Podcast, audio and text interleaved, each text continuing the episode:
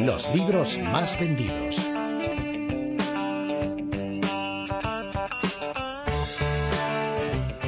Y una semana más, estabilidad en las listas. En el puesto número 5 de ficción se mantiene El tiempo entre costuras de María Dueñas Vinuesa, edita Temas de hoy.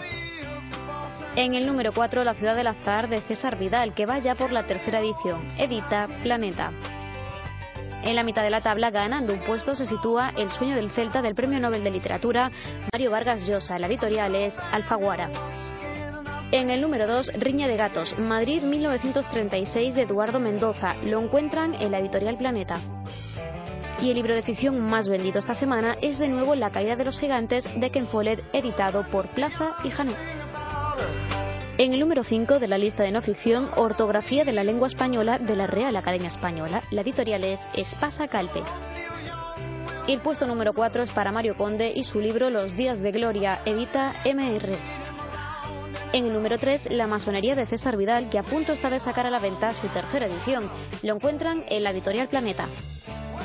A las puertas del éxito en el 2 se queda el desmoronamiento de España, la salida de la crisis y la política de reformas de Alberto Recarte. Lo acerca a las librerías la esfera de los libros.